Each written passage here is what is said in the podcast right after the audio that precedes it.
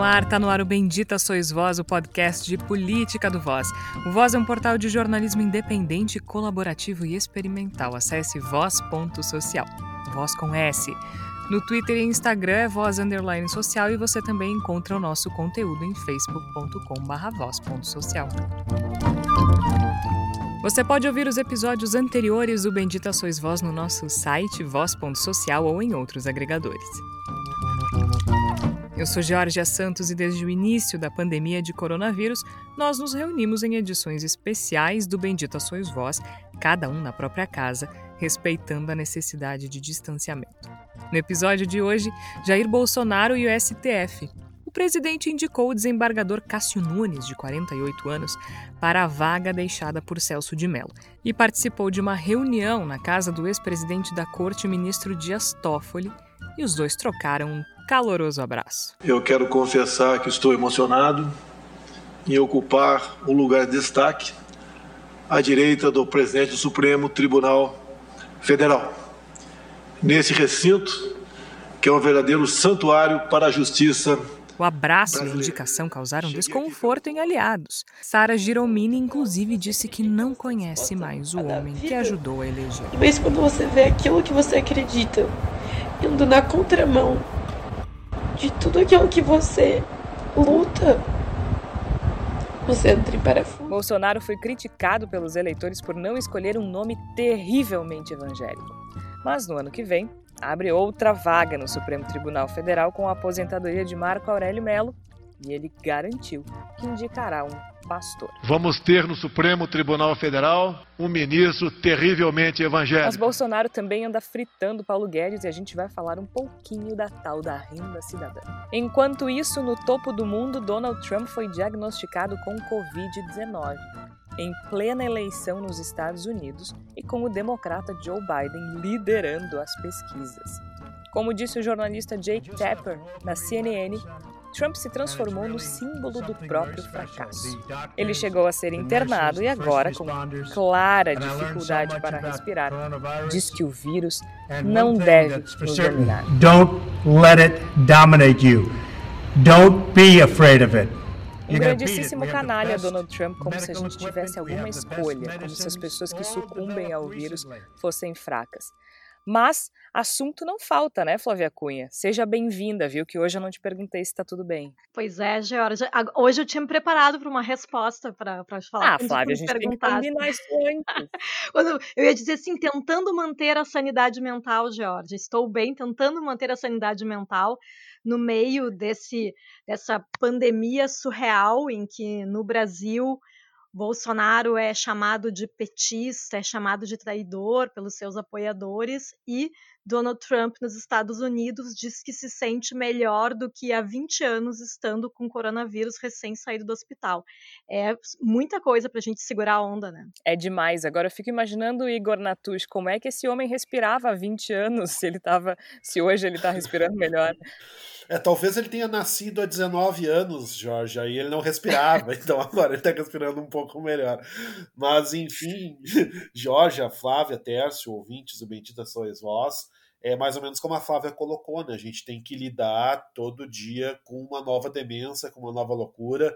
Não é apenas que o mundo não seja mais como a gente conheceu antes e agora tenhamos um novo normal o negócio é que não há normal, né? Todo momento há um novo mundo com novos desafios, novas loucuras e o nosso cérebro que se vire. O mais interessante do novo normal, Tércio Sacol, é que, como disse o Igor, acho que nunca houve normal, né? Sabe-se lá o que é normal a essa altura do campeonato. Tudo bem, Tércio? Tudo bom, Georgia? Acho que é muito interessante como os fenômenos vão se revezando e a nossa própria a leitura dos fatos ela se mostra falha muitas vezes porque uh, muitas vezes a gente acreditou que seria o, o, o, levante popular ou pelo menos a insatisfação popular que faria o, o governo Jair Bolsonaro fracassar. Isso até agora não aconteceu. Por outro lado é, eu confesso que eu jamais imaginei que houvesse uma erosão da própria base bolsonarista contra as escolhas do presidente. Aparentemente, o que guiava o apoio ao presidente era o apoio cego, né? A, a lógica cega. Estamos junto com ele, independente do que ele fizer. E, e aí um novo capítulo da novela mostra que não é bem assim, que nós podemos escolher um, um, um reacionário mais reacionário, mais minion do que esse que nós temos aí no poder, se nós quisermos efetivamente levar a cabo o, o, o, a nossa ideologia. Me surpreende, me surpreende. Não, não esperava esse tipo de mobilização de vem para rua e, e afins que, que apareceram aí nas últimas semanas. Pois é, né? Aproveitando esse gancho do Tércio, Igor, eu acho que uma das coisas que surpreenderam, né? Esse gancho de surpresa que o Tércio dizia, foi justamente o abraço do último final de semana. A gente está gravando esse episódio na terça-feira, dia 6 de outubro de 2020, e no último final de semana o presidente Jair Bolsonaro se encontrou com o uh, presidente, o ex-presidente da corte, né? Uh, uh, Dias Toffoli, e também nessa reunião estava presente o indicado do presidente Jair Bolsonaro para o STF, o desembargador Cássio Marques, e acho que o que surpreendeu a todos foi o abraço caloroso entre Dias Toffoli e Jair Bolsonaro, que surpreendeu e, e, e causou extremo desconforto nessa base que parecia, pelo menos essa parte da base do Bolsonaro, que parecia sólida, né? É, eu diria, Jorge, que, parafraseando de Ouro Preto, esse foi o abraço que uniu todas as tribos, né? Todo mundo se indignou. Não, não, não existe quem tenha visto o abraço entre Toffoli e Jair Bolsonaro e não tenha ficado, pelo menos, um pouco contrariado, digamos assim. Impressionado não, porque a gente tem vivenciado uma, uma, uma situação de completa putaria institucional, não é de agora, né? E a gente ali eu retorno um pouco, puxo um pouco pela memória, para lembrar todo mundo que foi em agosto que a revista Piauí publicou a matéria sobre a mobilização explícita do Jair Bolsonaro no sentido de fechar o STF. Então não foi. Essa, essa notícia não surgiu há 200 anos atrás, ela surgiu há dois meses. E dois meses depois, o Toffoli, que era presidente do STF até semana passada, literalmente até semana passada, deixa, esquece que existe Covid, que existem protocolos, que seja lá o que for, dá um abraço assim, ó, aquele abraço de, de irmão que a vida escolheu, sabe? Aquele abraço carinhoso mesmo do Jair Bolsonaro. Aí a gente vê claramente que não é apenas o presidente da República que tem eh, padrões morais baixíssimos e se, se dobra a toda conveniência possível e imaginável. A gente vê que também boa parte dos nossos ministros do STF tem a mesma falta de critério na hora de escolher alianças, na hora de pensar para que lado vai politicamente. E foi muito muito surpreendente, como colocou o Terço, acho que o Terço colocou muito bem, surpreende a reação negativa por parte do, do, do secto de Jair Bolsonaro, do grupo que está mais próximo dele.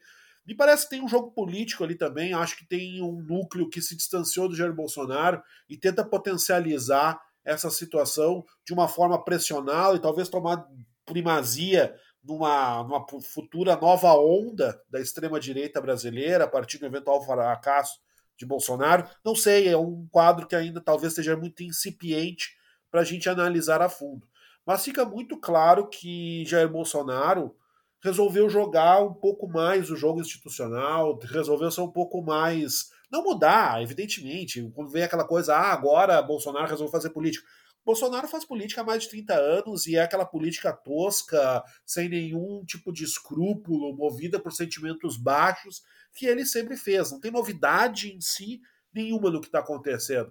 Mas me parece que ele resolveu diminuir um pouco o dial do confronto, acreditando que é possível, de repente, construir um cenário no qual a sua ala ideológica possa avançar com um pouco mais de tranquilidade. E essa indicação para o STF acaba sendo também uma sinalização nesse sentido, né, de que ele não quer confronto, sabe que há uma possibilidade de confrontos bastante negativos a partir do STF, e tem uma votação na quinta-feira que, para nós, é muito clara dentro dessa realidade. E nesse momento ele tenta baixar o dial. O problema é que acaba aumentando o barulho do outro lado. E é um lado um pouco surpreendente, o lado das pessoas que são os apoiadores mais empedernidos, que são o núcleo mais reacionário da sociedade brasileira e que parece bastante incomodado com o fato de Jair Bolsonaro estar dando atenção para a outra. A gente vê aquele meme da pessoa que está andando com a sua namorada e olha para outro lado, sabe? Todo mundo deve ter visto isso na internet. Me parece que, no caso, a ala reacionária da sociedade brasileira está um pouco indignada com o Jair Bolsonaro voltando a cabeça para dar uma olhadinha para as instituições. Mas aí, Igor e, e Georgia, não, é uma coisa que me chama atenção, não é nada novo que o Bolsonaro teria que fazer uma conformação política para se salvar, porque o preço da salvação dele subiu à medida que ele demitiu lá Mandetta, Moro, né? O Centrão ficou mais caro e agora ele está tentando fazer essa, essa costura. Até aí, eu acho que não tem é, grandes novidades, como o Igor já destacou. Para mim, o interessante dessa história toda é que o, o, esse afago que o Bolsonaro faz mostrou uma estratégia, escancarou uma estratégia de governo que é a, a aquela ideia de que tu, tu sabe quando tu quer fazer grupo com pessoas numa turma e tu fala assim, ó, próximo trabalho em grupo eu quero fazer contigo, tá? E aí tu fala pro teu outro colega, ó, próximo trabalho em grupo vai ser contigo, próximo trabalho em grupo vai ser contigo. Tu é, acende uma vela para cada santo, porque se nós formos ver o Moro, o próprio secretário, ou, desculpa, o ministro da Justiça dele tinha sido colocado, o próprio Aras. Então, o Bolsonaro, para se cercar dos cuidados da PGR, do seu Ministério da Justiça, do Moro e dos moristas, né, dos lavajatistas, ele sempre foi acendendo uma vela para cada santo, para que diante do potencial cenário que se uh, emerge com condições de ser selada pelo poder presidencial, essas pessoas não enfrentem ele. E assim o Moro ficou muito tempo. Se nós formos pensar, é muito fácil é, identificar agora com mais clareza de que Moro, pelo menos por dois ou três meses, não se insuflou mais contra o Jair Bolsonaro, porque tinha em vista a possibilidade de virar um, um ministro do STF. O que acabou não acontecendo agora, e até tem comentários irônicos aí no Twitter de gente pedindo que, que ele fosse o indicado o que soa bastante absurdo. Mas o interessante é isso, assim, fica muito notória essa estratégia.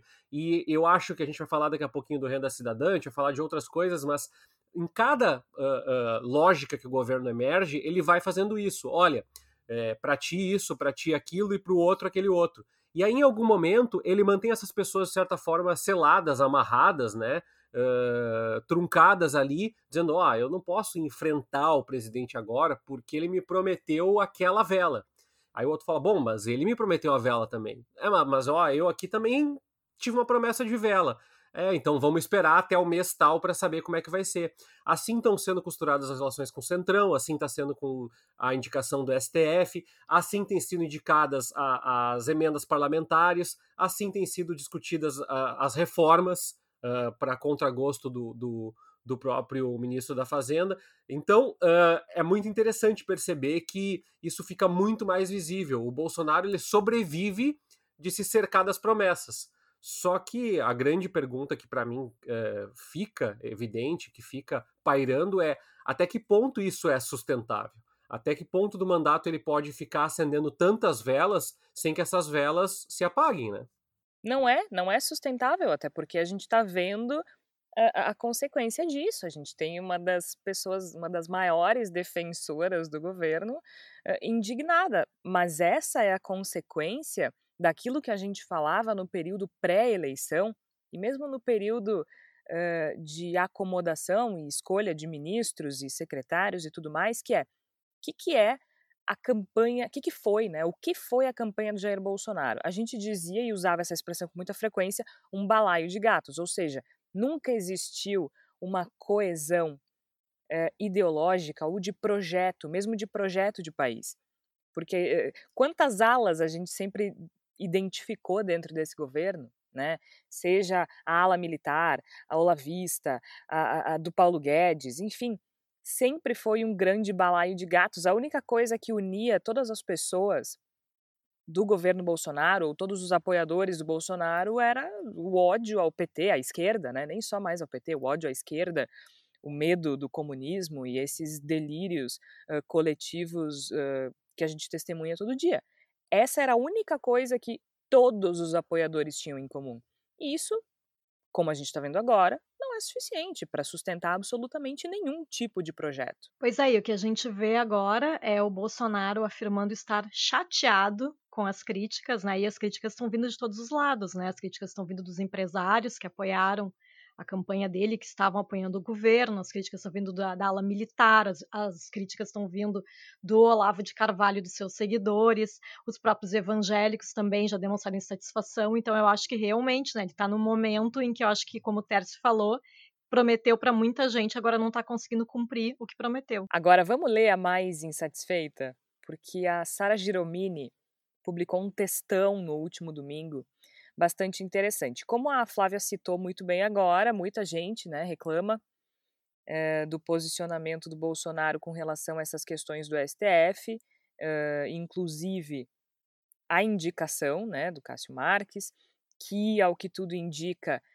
Uh, se aproximou da família Bolsonaro por meio do advogado da família, o Assef.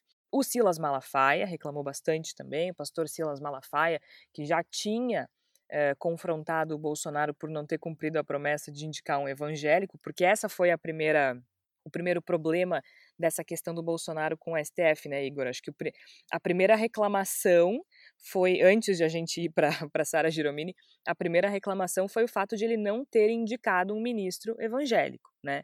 Ou como ele mesmo gostava de dizer que indicaria terrivelmente evangélico. Exatamente, faltou o terrivelmente evangélico, né? As características do ministro Cássio Nunes, futuro ministro Cássio Nunes, elas não batem com essa necessidade terrivelmente evangélica de setores que ainda são muito importantes para dar suporte para Jair Bolsonaro. Eu sinto, e eu acho que a leitura que tu vai fazer daqui a pouquinho, né, bem divertida, na verdade, das manifestações da Sara Giromini apontam nessa direção.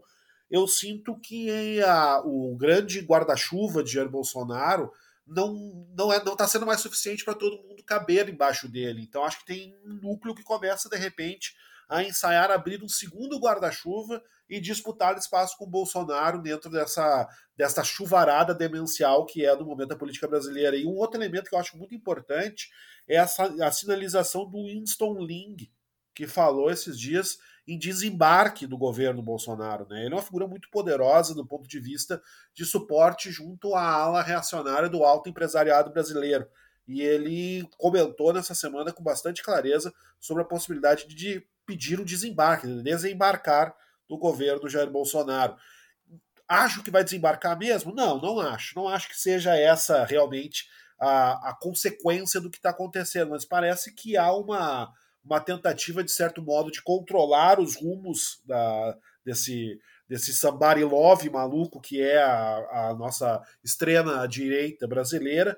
E caso isso não se manifeste de maneira adequada, se não tome a direção que determinados núcleos querem, há sim a possibilidade, eu começo a ver a possibilidade deles se agruparem numa outra direção, o que é dificultado porque não existe ainda uma, uma, uma segunda figura na, no, no, núcleo reacionário brasileiro que não seja outro Bolsonaro. Né? Isso, né? que seja tão popular quanto o Jair Bolsonaro, que tenha a adesão da, da população como o nível de Jair Bolsonaro.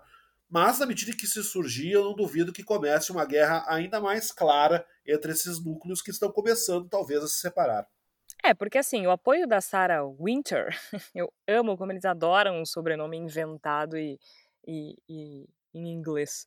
A Sara Giromini, ela se acha muito poderosa, mas ela tem uma influência prática muito pequena no todo, né? Agora, quando umas figuras poderosas de verdade e que têm uma influência sobre a elite econômica brasileira como Winston Lin começam a, a ameaçar esse desembarque, a coisa começa a ficar uh, bastante, uh, bastante clara, né? Então, é, é isso, assim, já começa esse descontentamento o Silas Malafaia possuído, porque o Cássio Nunes foi indicado por não ser terrivelmente evangélico. É, e é muito engraçado porque o pastor Silas Malafaia disse que o PT, toda a esquerda, o centrão, os corruptos e todos os que são contra a Lava Jato agradecem a nomeação de Bolsonaro de Cássio Nunes para o Supremo Tribunal Federal. É, é é engraçado como nesse país é tudo 8 ou 80, né? Se eu não gosto, eles, eles, eles automaticamente, quem tá contra mim vai gostar. E vamos dizer que é... no fundo não tá errado, né, o Malafaia, né? Eu acho que para muitas pessoas foi uma sensação quase de alívio, porque se esperava Alívio sim, mas uma daí figura muito pior, né? Perfeito. Agora, vamos combinar, né, gente? Eu não sei vocês, mas eu, qualquer pessoa que o Bolsonaro indique, eu já tenho um pé atrás, porque foi ele que indicou. Ah, com certeza, com certeza, né? Não tem como receber a bênção de Bolsonaro ser uma boa escolha. Cara, a menos que a gente soubesse que o Bolsonaro estivesse de fato comprometido com uma, uh, digamos assim, paz institucional, né, uma pax institucional, que a gente sabe que não está. Se houvesse esse comprometimento, talvez a gente até pudesse entender dessa forma, mas a gente, ele já deixou muito claro que quer ocupar todos os espaços com os dele. E se alguém achava que os indicados por uh, Fernando Henrique, uh, Lula, Dilma, até lá atrás, né, porque tem gente que está ali desde a, desde a década de 80, se alguém tinha alguma desconfiança de que essas, esses presidentes indicaram pessoas próximas uh, para que executassem suas próprias agendas, acho que com relação ao Bolsonaro não existe dúvida, né? É, pelo menos aí eu não, eu não estou dizendo que Cássio Nunes executará as agendas de Bolsonaro. Eu estou dizendo que Bolsonaro espera que Cássio Nunes execute suas agendas. São coisas diferentes, né?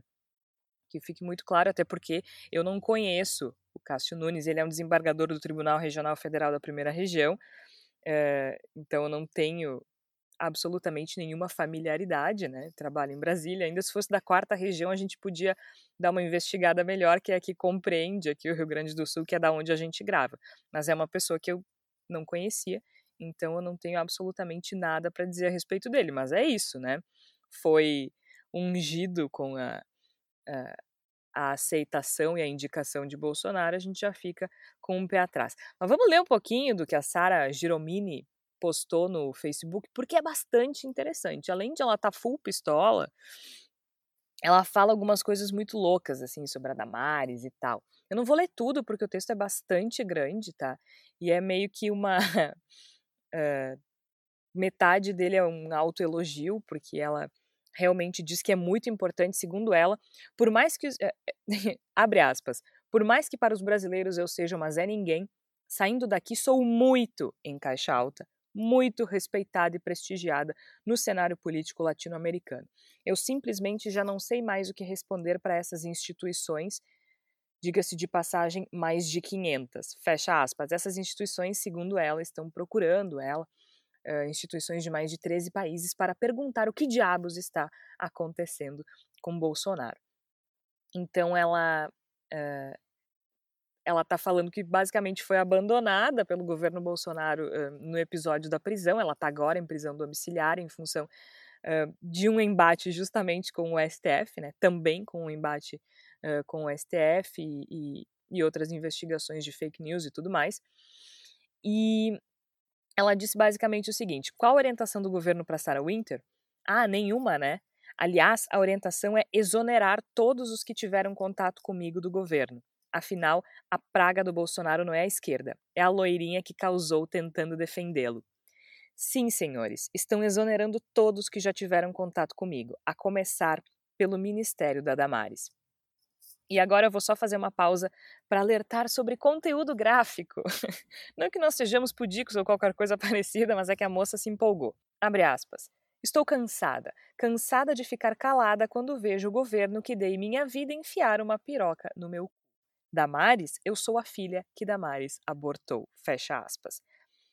Sim, a, a, a, a moça conservadora falou isso escreveu isso no, no texto do Facebook. Aí ela fica falando que foi proibida de falar a palavra pró-vida dentro da Secretaria da Mulher.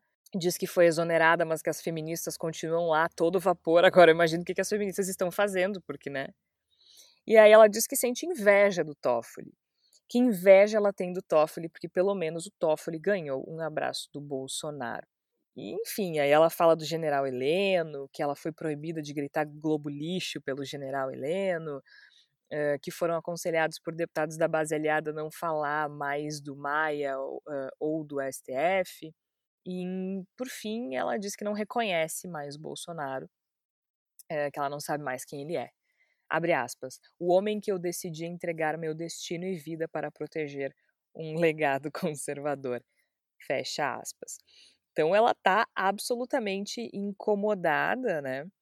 E continua destilando aquelas teorias malucas, diz que não é para chamar ela de vira-casaca, que o que ela quer é um Brasil livre do comunismo e do aborto.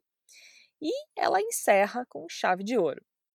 Abre aspas. Saudades, Coronel Ustra. Não faço a careação com o comunista. Observação: eu não quero atirar no Bolsonaro, eu quero menos estratégia e mais conservadorismo. Fecha aspas. Esta foi a, a extremista Sara Giromini soltando o verbo contra o governo Bolsonaro. Agora, de novo, eu não acho que ela seja tão influente quando ela, quanto ela acredita ser, porque eu acho que ela, ela não faz parte de um grupo de poder dentro da política e do governo uh, do Jair Bolsonaro. Mas ela tem capacidade para fazer barulho e a gente já testemunhou isso, né? Ela pode não ter poder, mas ela pode incomodar bastante. Eu não sei o que vocês acham com relação a esse desabafo pouco polido da moça conservadora. Acho que não dá para confiar, né, Georgia? Eu tenho a sensação de que assim que o governo, de novo, volta a minha fala, assim que o governo der um agradinho para a moça, ela volta. Eu, eu, eu, eu tenho receio, eu, eu acho muito complicado quando a gente alega pretensa insanidade para justificar os erros das pessoas.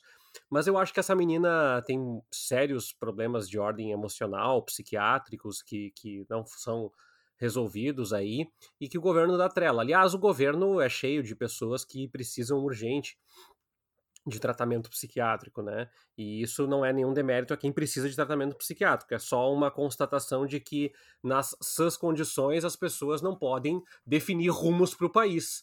E essa menina, ela é, é, bucha de canhão do governo. Sempre foi uma bucha de canhão. O governo tá cheio de bucha de canhão. O MBL foi bucha de canhão do Bolsonaro também, né?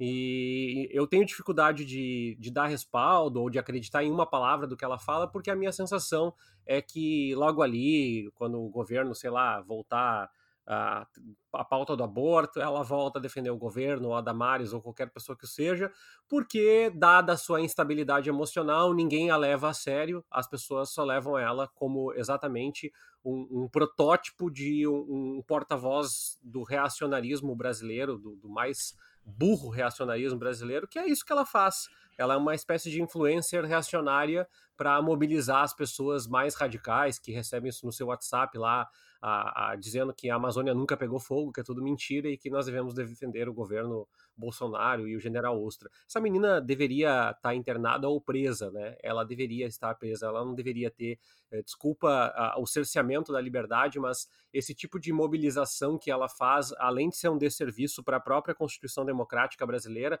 ela incorre em crime cada vez que ela abre aquela câmera e começa a falar essas coisas, né? Ela comete crimes, né? Ela deveria estar sendo afastada temporariamente das redes sociais e da sociedade porque ela é uma criminosa. Mas me parece interessante o que o Tércio colocou no sentido de que a gente está, de fato, testemunhando uma espécie de revolta das buchas de canhão. São pessoas, são grupos que estão descobrindo uma coisa que nós, do lado de fora dessa demência reacionária brasileira, já tínhamos conseguido perceber. O fato de que Jair Bolsonaro é uma figura absolutamente oportunista, é uma figura que não tem absolutamente nenhum tipo de fidelidade, de nenhum tipo de ligação, de conexão com quem quer que seja, que usa as pessoas, que usa os grupos para um projeto que, na fim das contas, pode não ser individual, mas não deixa, não é muito mais do que familiar. E isso me parece que a Sara Ginomini, embora ela concordo plenamente com vocês, enquanto influenciadora desse grupo, enquanto ideóloga, pensadora, ela, o, o papel dela é pífio, se é que existe, mas ela talvez nos sirva um pouco como megafone, talvez ela nos traga parte de uma de indignação de um grupo disperso que de fato se sente bucha de canhão, se percebe bucha de canhão e não gosta muito da situação. Eu acho que vai haver uma, um rompimento imediato, nós vamos ter uma, um esfarelamento desse núcleo reacionário. Não, não acho. Eu acho, como disse o Terço, que daqui a pouco rola um agradinho, o Bolsonaro faz uma ou duas sinalizações de cunho ideológico e esse pessoal já volta a dizer: ah, que bom que Jair Bolsonaro está corrigindo o seu rumo, desde que ele não cometa os mesmos erros, está tudo bem. Eu consigo ver perfeitamente isso acontecendo mas nos serve como um demonstrativo de como o equilíbrio que Jair Bolsonaro tem construído em torno de si, ele é menos sólido do que ele gostaria que fosse, ele é menos uh, essa, o núcleo ideológico ele é muito menos sólido e coeso do que se gostaria de pensar dentro da, dessas fileiras, e isso acaba sendo demonstrado também por gestos que não dizem muito do ponto de vista decisório, mas que talvez nos sirvam, como ecos do que está acontecendo para os lados do governo, como essa fala engraçada mas também muito triste da Sara Geromini. Uh, eu acho que a Sara Geromini, uma das coisas que a gente pode classificar ela é desequilibrada, né? Eu acho que o Tércio tem muito, muita razão quando ele fala nisso, né? De que ela tem algum transtorno psiquiátrico grave, né? E que realmente assim eu acho que o que ela quer é chamar a atenção né. Ela fala tem uma, tem um momento que ela fala talvez eu devesse virar feminista de novo assim pelo menos eu teria atenção do governo teria a sua estima teria meus direitos estabelecidos tipo, ela, ela, era feminista antes, daí deixa de ser, daí ela quer virar feminista de novo. Claro que isso aí é um jogo que ela tá falando ali, querendo dizer que o governo tem apoio de feministas, mas me chamou a atenção ela dizer que ela queria a atenção do governo. Uh, me parece uma coisa tão infantil, né? Tá, estamos falando de política e ela quer atenção para si. É, acho que isso é, fica bem exemplificado no, no instante em que ela fala que tem inveja do Toffoli porque queria um abraço do Bolsonaro. Ela tá se sentindo desamparada pelo governo governo, é isso? Ela achou que quando ela fosse presa, ela sairia na mesma hora porque o Bolsonaro ia estalar os dedos e ela seria solta. E o governo está se lixando para ela. O governo não comprou a briga dela e ela está se sentindo abandonada, né? Agora, o Igor falou antes ali sobre o Bolsonaro dar uma guinada, assim, fazer uma coisinha só que seja significativa para esses grupos e esses grupos já voltam correndo para o apoio, né? Independente do grupo que a gente esteja falando, pode ser a Sara, pode ser Malafaia, pode ser Olavo, um ato de boa fé, digamos assim, já seria o suficiente. E, e juntando essa fala do Igor com aquilo que a gente falou no começo do episódio, dizendo que a gente sabe que essa indicação do Cássio Nunes não é uh, um indicativo do comprometimento do Bolsonaro com a instituição da democracia brasileira, é o seguinte: ele passa a ser criticado por não ter indicado um evangélico, indicado por todas as alas por não ter é, criticado, desculpa, por todas as alas por não ter indicado alguém mais, mais vinculado ao conservadorismo, né, a essa, a essa agenda moralista do governo. E o que, que ele faz? Ele garante que o próximo sim será terrivelmente evangélico, Igor, que o próximo sim será um pastor. É, durante um evento numa, numa igreja evangélica em São Paulo, ele foi questionado sobre isso e lembrou que no ano que vem se eu não me engano, acho que até julho do ano que vem, o Supremo Tribunal Federal uh, terá uma nova vaga com a saída do Marco Aurélio Melo, e que aí sim ele indicará uh, um pastor. Aliás, ele, ele usou de novo né, a expressão, ele reforçou de novo a expressão terrivelmente evangélico. Pois é, a gente fica numa situação uh, curiosa, eu diria, porque não sabemos ainda uh, como vai se pautar o futuro ministro Cássio Nunes, nós não sabemos, eu não o conheço, não posso falar a respeito do que ele vai fazer ou deixar de fazer, com as suas tendências, né? Tudo que eu tenho é o Bolsonaro dizendo que chegaram em acordo com relação à questão das armas, que chegaram a, questão, acordo sobre questões do aborto. Mas aí eu relembro que Jair Bolsonaro havia dito não apenas que, o, que queria um ministro terrivelmente evangélico, mas há não muito tempo tinha dito que queria um ministro com o qual pudesse tomar boteco, uma, uma cerveja no boteco da esquina. E me parece que se a gente for tentar dividir os ministros, o Cássio Nunes acaba sendo talvez mais próximo de ser o ministro com o qual Bolsonaro tomaria uma cerveja no boteco da esquina do que exatamente o terrivelmente evangélico que vai ficar para outro momento.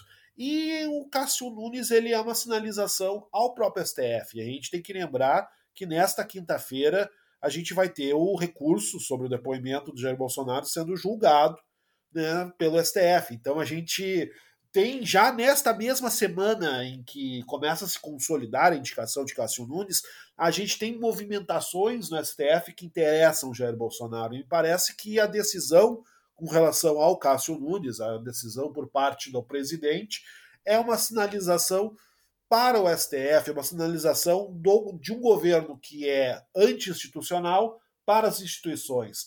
E as instituições têm também gostado de fazer esse joguinho de bom, agora parece que o Bolsonaro vai se acalmar, talvez possamos conversar. E essa é a grande simbologia do abraço do Toffoli do Bolsonaro. Né? Essa é a grande simbologia. A de que o no caso não é o Bolsonaro, por mais que haja todas essas críticas, mas eu não acho que seja exatamente o Bolsonaro que sai menor do abraço do Toffoli. Quem sai menor é o Toffoli, é a instituição, é o STF, porque a gente nesse abraço de desse abraço do afogado que a gente testemunha e que se manifesta dessa maneira, a gente vê uma instituição que realmente não está disposta a lutar para existir enquanto instituição. A gente nota aquilo que eu disse no começo do programa. Né? E eu acho que às vezes a gente tem que usar os termos chulos, porque os termos chulos ajudam a explicar coisas muito melhor do que a gente entenderia por parte de falas mais suaves ou mais polidas. É uma putaria institucional. Ainda, nós não estamos apenas na promiscuidade nesse caso, a gente já partiu para um lance muito mais explícito e muito mais desagradável de assistir.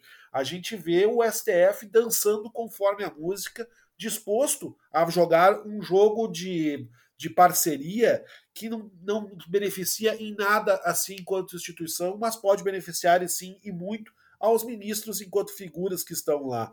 E eu acho que o Cássio Nunes, e por isso não dá para comemorar a indicação dele de maneira alguma, acaba entrando nessa realidade. Ele acaba sendo uma espécie de moeda de troca para tentar dar uma apaziguada nos ânimos, mas não sei até que ponto isso vai ter efeito, porque a gente percebe que ainda tem muita água para rolar. E eu fico curioso para ver quem é que vai ser o terrivelmente evangélico que virá em breve, no ano que vem, para a cadeira da STF, fazendo cada vez mais com que a STF seja mais um dos tantos lugares que vai sendo aparelhado pela extrema direita no país. Eu também tô curiosa, mas sem nenhuma pressa, né? Sem é, sem pressa, pressa, também. É. Eu, vivo, eu vivo com essa curiosidade, Jorge. É, tranquilamente. É, lembra, lembrando isso, né? Vai ser. É, é, essa é a vela que ele acendeu para os evangélicos. Daqui a pouco, se um satanista é quem vai garantir a permanência do governo Bolsonaro nos próximos dois anos, bom, Satã no STF, vamos lá, né? A gente. Preciso não... dialogar com Satã, né? É, exatamente. exatamente. Ai, esse país é um espetáculo. Agora, Tércio, enquanto o parquinho pega fogo, é, a frigideira em que o Bolsonaro está colocando o Guedes está em cima desse fogo, né? Ele está ele tá aproveitando o fogo no parquinho para fritar o Guedes. É, ao mesmo tempo em que, como, como tu disseste antes de a gente começar a gravar fora do ar, tá jogando uns verdes aí para viabilizar essa renda cidadã. Explica pra gente como é que tá essa confusão aí. Vamos lá. É, bom, o Bolsonaro ele proibiu-se falar em renda Brasil. É, porque, sei lá, vozes da cabeça, né? Não pode falar. Então, ele é, mudou essa discussão e o Paulo Guedes está tentando espreitar. Por quê? A visão ortodoxa é, rigorosa do Paulo Guedes entende que o teto de gastos aprovado pelo governo Michel Temer foi linda. E muita gente que está nos ouvindo agora deve concordar com ele, e tudo bem, direito à opinião, mas a minha perspectiva é, macroeconômica é que é, o teto de gastos foi mal desenhado. Primeiro, porque é, a ideia de que a regra fiscal é, ela uh, ela está sendo flexibilizada em 2020 por conta da pandemia. Mas no princípio ele volta a valer em 2021.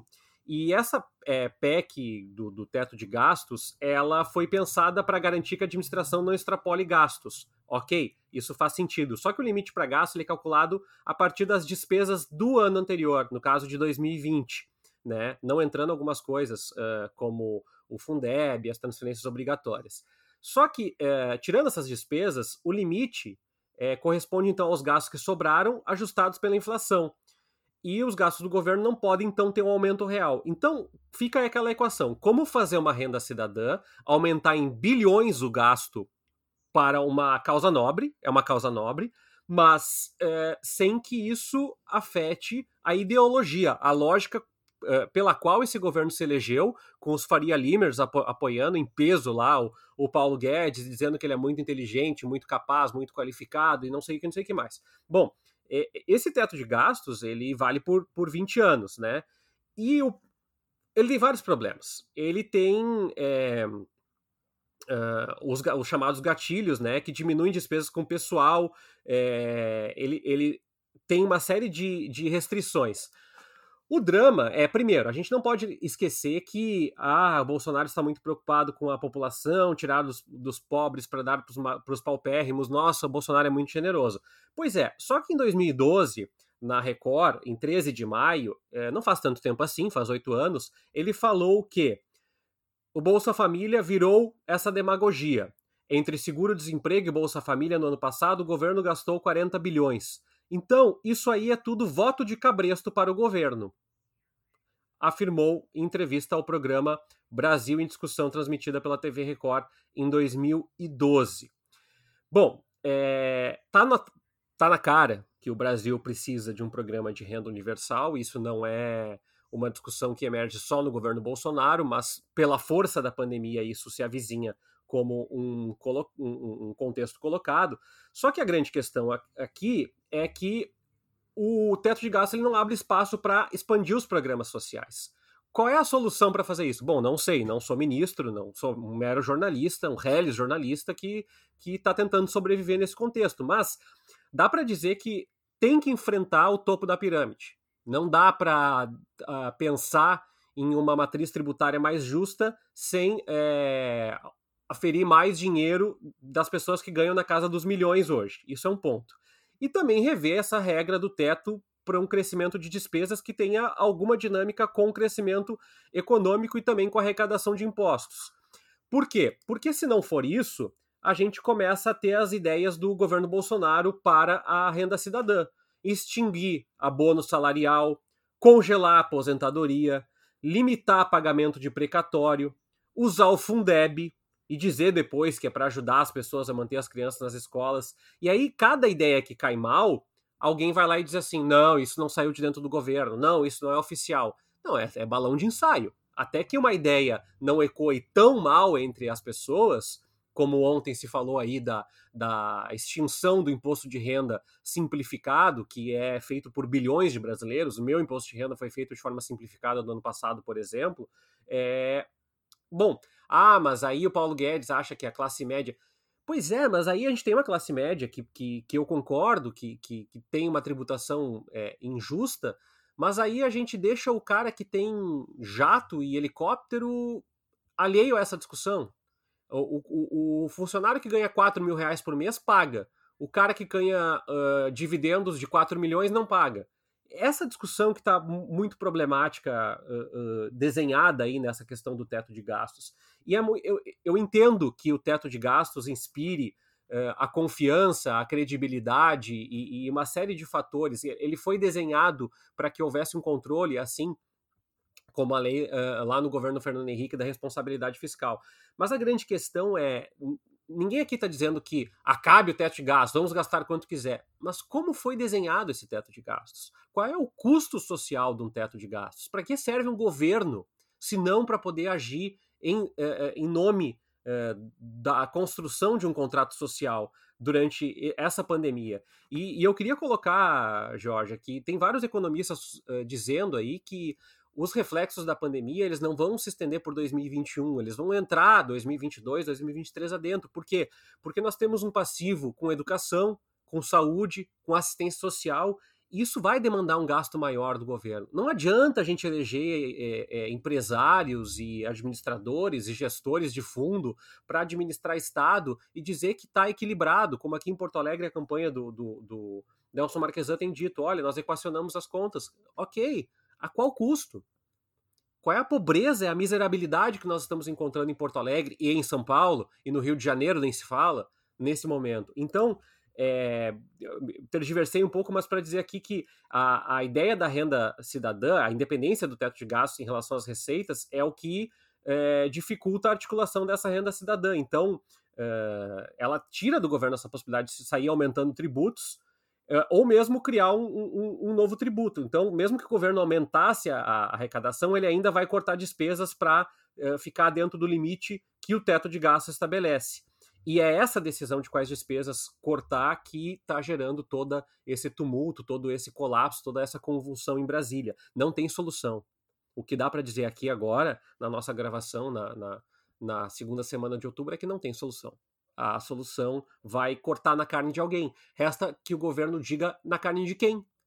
é, se vai ser da classe média, se vai ser dos pobres que vão financiar os paupérrimos, como disse o, o, o, Bolsonaro, ou se efetivamente vai haver algum enfrentamento na composição uh, da, da, matriz tributária, porque a reforma tributária, como está sendo colocada até agora, ela é uma falácia. Como tudo que o Guedes fala, é para daqui a 90 dias, é para gerar 30 bilhões, é para gerar 2 trilhões, é para gerar não sei o quê, e não acontece, não sai do papel. É, eu acho que isso já é um bom indicativo de quem é que vai sofrer com isso, né? Porque quando a gente pensa, resta saber se vai cortar cortar na carne da classe média, dos pobres. A história nos mostra que dificilmente não se corte na carne da classe média e dos pobres. Né? Geralmente é quem acaba pagando o pato. Agora, isso ainda vai dar muito o que falar, porque, como tudo que o Guedes põe o dedo, além de suspeito, é, demora para sair do papel. Né? Tá tudo bastante atropelado e o Tércio acho que explicou isso de uma forma bastante didática para a gente entender essa treta toda. Agora, falando em treta, vamos dar um pulinho lá em cima na grande democracia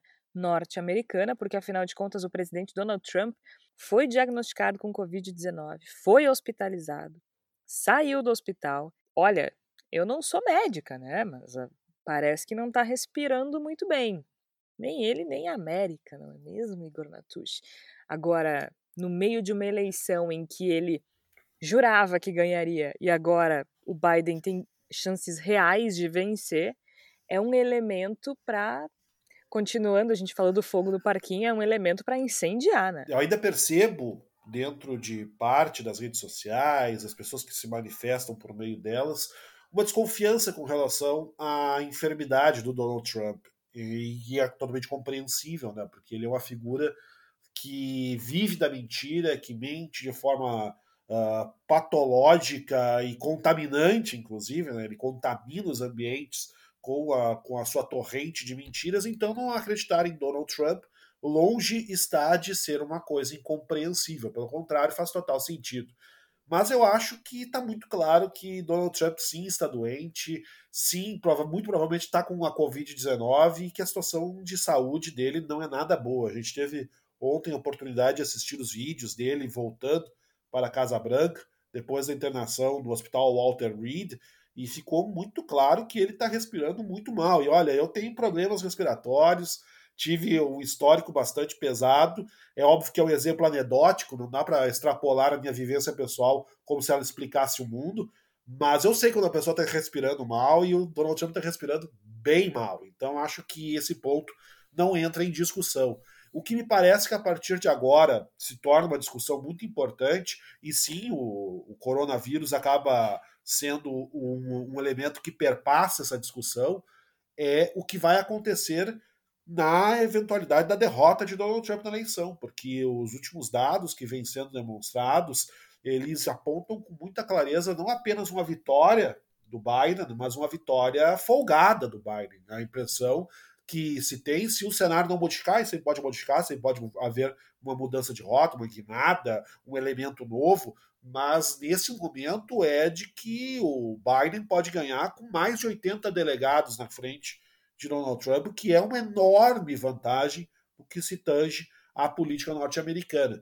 E aí a gente começa a ter que questionar todos os, os gestos de Donald Trump, a, a sua tentativa de demonizar a, o voto por correio como se fosse um elemento sinônimo de fraude, as discussões que a gente sabe que Donald Trump teve já com, com possíveis delegados, no sentido de que eles não necessariamente façam o voto que foi determinado pelo seu estado, ou seja, que na hora de escolher o presidente, quem teve um estado que escolheu John Biden não precise necessariamente fazer isso e possa escolher Donald Trump, ou seja, a disposição de patifar o processo eleitoral norte-americano por parte de Donald Trump está muito clara. E aí a gente começa a ter que questionar até que ponto as instituições norte-americanas estarão dispostas a enfrentar um presidente que se recuse a sair da cadeira.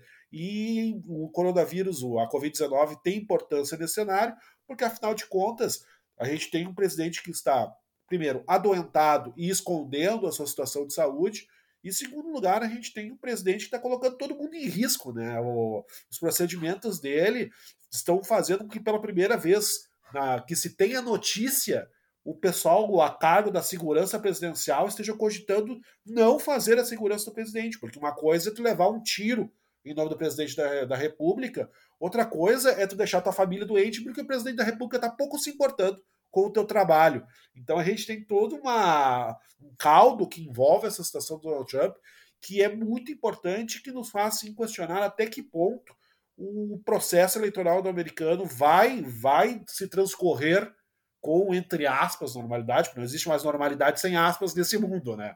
Se ele vai decorrer com normalidade, entre aspas, e se de fato a gente tiver o resultado que começa a se desenhar com clareza da vitória de John Biden, se esse resultado vai ser respeitado e até que esfera isso vai acontecer. É, isso é bastante interessante, até porque a gente vê, principalmente depois do debate, começou a haver mudanças importantes, né? Estados em que uh, havia in estados que estavam claramente ao lado de Trump agora estão indecisos e alguns até viraram pro lado do Biden, mas vai dar o que falar, né, Tércio? Exatamente. Eu estou com alguns gráficos aqui do 538 que compila, né, faz uma média e medianas de pesquisas aqui. E, bom, o, o vencedor precisa de 270 é, eh, votos do colégio eleitoral. E tem alguns estados que são chave, né, Georgia? Aqui, ó, Pensilvânia, por exemplo. Pensilvânia, o, o, Biden abriu uma vantagem absurdamente grande já. A média das pesquisas dá quase sete pontos de vantagem para o Biden. A Flórida, a Flórida, uh, os dois chegaram a estar empatados há menos de três semanas e agora a vantagem já é de três pontos para o Biden. Ohio, que é um estado que votou é, com alguma folga para os republicanos, está uh, dando 0,2% de vantagem para o Biden. Geórgia, que é um estado tipicamente republicano, é, dando 50 Trump, 49,3% para Biden, ou seja, tem uma curva de virada do Biden. O que eu estou colocando é o seguinte: uh, ao Trump não cabe agora simplesmente confirmar estados que eventualmente ele entenda que tem uh, expressividade para fazer mais votos, uh, North Carolina, Ohio, Flórida. Ele precisa virar estados que estão consolidados como democratas nesse momento. É, então, principalmente colégios eleitorais mais expressivos. A Pensilvânia, que elege 20 votos, uh, aqui Michigan, que elege 16 votos do colégio eleitoral. Para não confundir muito o nosso ouvinte, ficava dando número, número, número, a grande questão para mim, Georgia, é eu tenho acompanhado fortemente a eleição americana.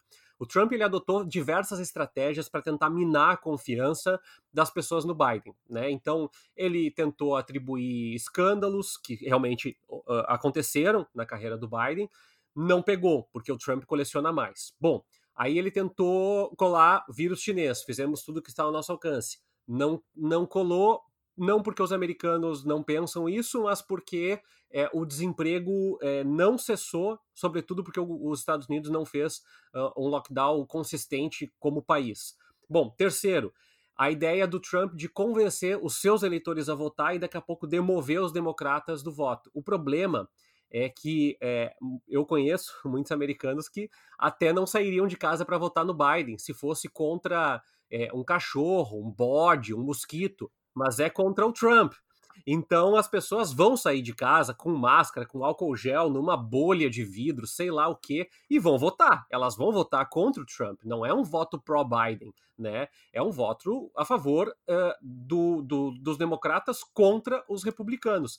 E por fim, a sensação de que essa ideia de que ele fez um discurso, não, vou tentar convencer ainda mais o meu eleitorado e, e esse eleitorado mobilizar o seu o, o voto não está dando certo. Não está dando certo e, e, e, a gente tem alguns dados demográficos aqui mostrando que é, a população negra americana, que era uh, maciçamente pró-Biden, uh, especialmente em estados onde aconteceram os episódios de violência, é, tem acontecido um, um episódio de desmobilização dos republicanos negros também e porque as falas do Trump são muito incisivas, são falas em favor dos supremacistas brancos.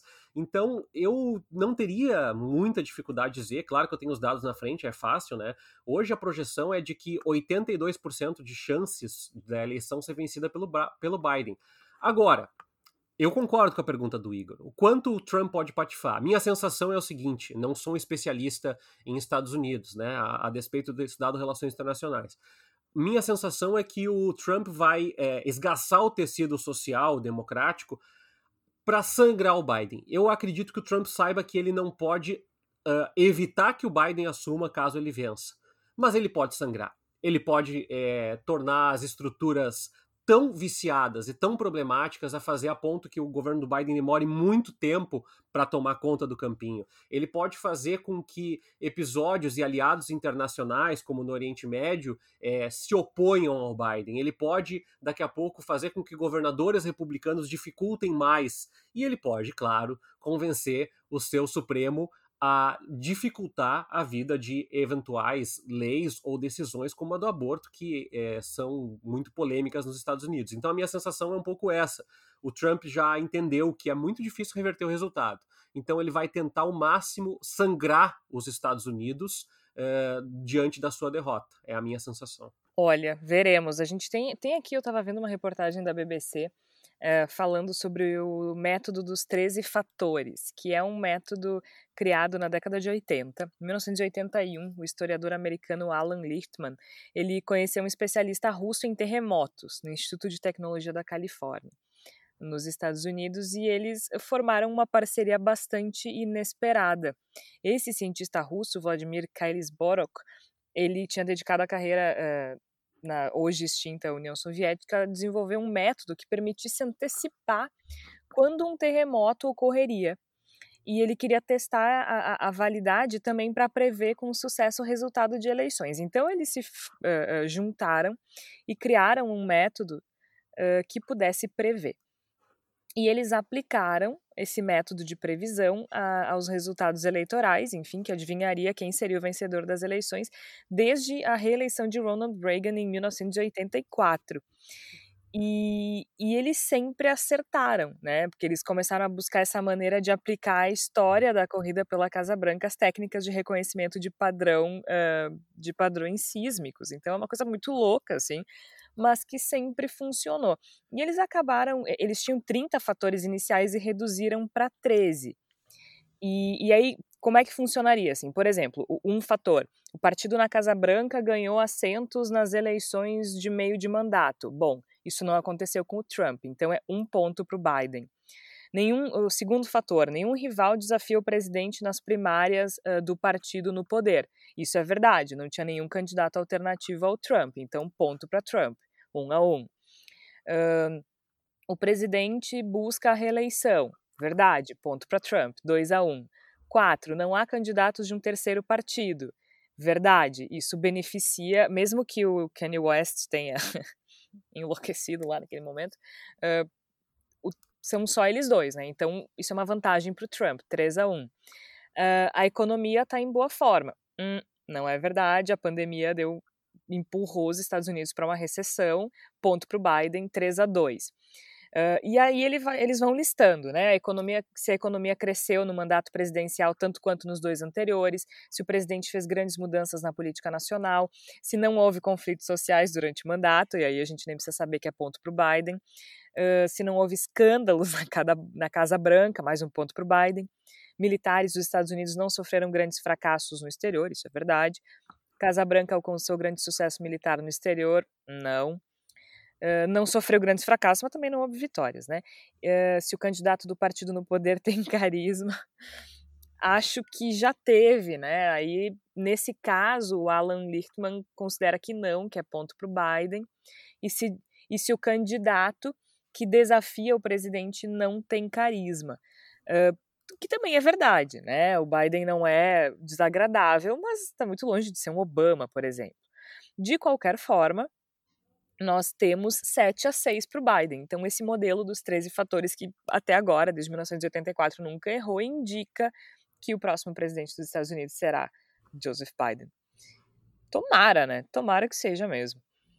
Agora a gente vai se encaminhando para o final e chega o momento da palavra da salvação, que nessa semana é muitíssimo especial, né, Flávia Cunha? É uma palavra da salvação com saudades, mas com muita gratidão também. É verdade, Georgia, porque na verdade quando o Kino parte, né, partiu é, semana passada, aos 88 anos, na verdade ele deixa para gente uh, uma personagem que eu acho que é o símbolo do que poderia, poderia ser a mascote do, do Bendita Sois Vós, né? Porque a Mafalda realmente é uma menina inconformada com o mundo e que gosta muito de analisar o mundo a partir da perspectiva da política, sem deixar de abordar outros assuntos, né? Então eu acho que a Mafalda é um, é um, personagem que eu desde criança eu lia. Eu não sei o que eu entendia da Mafalda quando eu era criança, mas eu acho que ela, ela agrada a todas as faixas etárias e, e realmente é um personagem que vai ficar para sempre. Né, o que nos deixa esse legado gigante, né?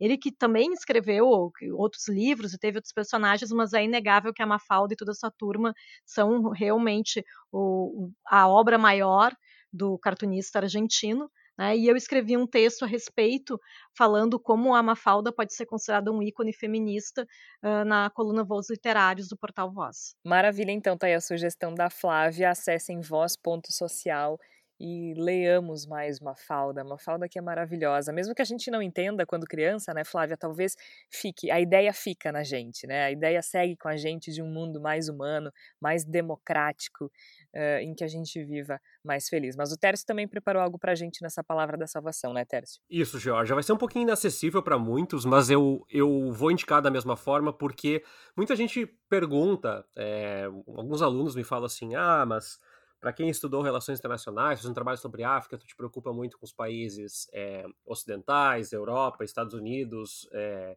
Austrália, né? É verdade. Mas a gente não pode deixar de colocar, Georgia, quando a gente fala da eleição dos Estados Unidos e por que, que é tão importante, é, é um dos principais parceiros comerciais do, do, Brasil, é o segundo parceiro comercial do Brasil, e também porque nós temos um governo que copia tudo que o Trump faz, de pior e de pior, né? Então, uh, isso é muito importante. Uh, quando eu falo de pior e de pior, porque é o pior na política, o pior na economia, o pior na, na, na, na gestão pública.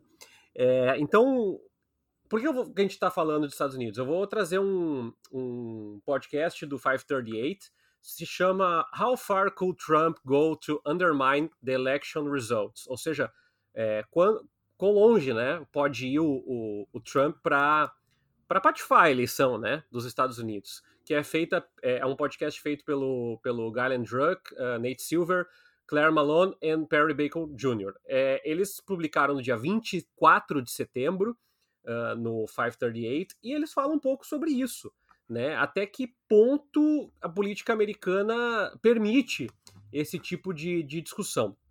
Eu acho legal fazer isso não porque as pessoas têm que gostar do Biden, longe disso, tá? Ninguém morre de amores pelo Biden. Aliás, eu acho que qualquer projeto político dos Estados Unidos não, não deve ser celebrado. Mas existem sempre tragédias piores e tragédias menos piores. Bom, estou dizendo isso por quê?